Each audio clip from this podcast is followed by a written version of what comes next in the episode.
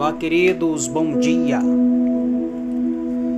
Um domingo abençoado para você e o devocional de hoje tem por título Não negligencie a salvação.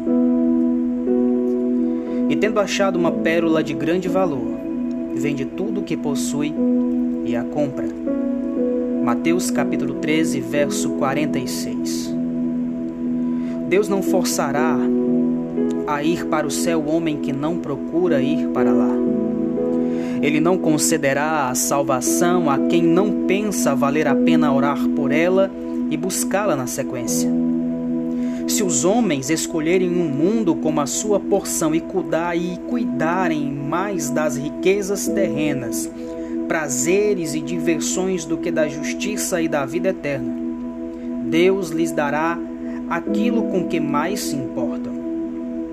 De fato, Deus concede a salvação livremente por mera graça e não por qualquer obra nossa. Ainda assim, a confere de maneira que mais glorifica a sua livre graça e a torna mais estimada e valorizada. Ele não a dará a quem não a deseja ou não a deseja o suficiente para pensar que vale a pena buscá-la, pensar nela e orar por ela essa seria a maneira de desprezar e pesotear a livre graça de Deus. Alguns estão prontos para empedernirem-se, dizendo, ou seja, endurecer os seus corações, dizendo: Se sou eleito, serei salvo, deixe-me fazer o que eu quiser. Porém, mesmo que eu não possa ir para o céu para influenciar nos decretos.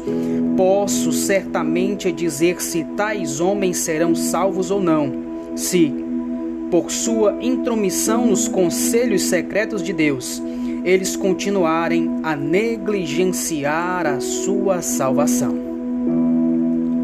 Deus concede a salvação livremente e por mera graça, não por qualquer obra nossa Jonathan Edwards. Portanto, queridos, aqui eu vos digo: entendam.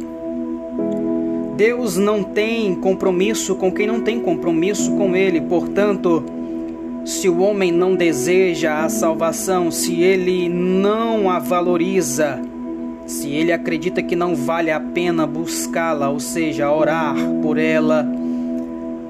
E quando eu digo buscá-la, eu digo no fato de que nós devemos obedecer a Deus, porque os salvos em Cristo Jesus são obedientes ao seu Pai, o Pai Celestial.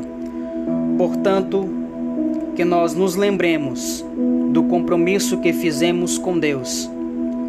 Sei, somos falhos, mas Deus também sabe que somos falhos e como disse o apóstolo Paulo em 2 Coríntios capítulo 12, o poder do Senhor se aperfeiçoa nas nossas fraquezas, se nós, porém, apresentarmos a Ele as nossas limitações e fraqueza, pedindo por Ele ajuda.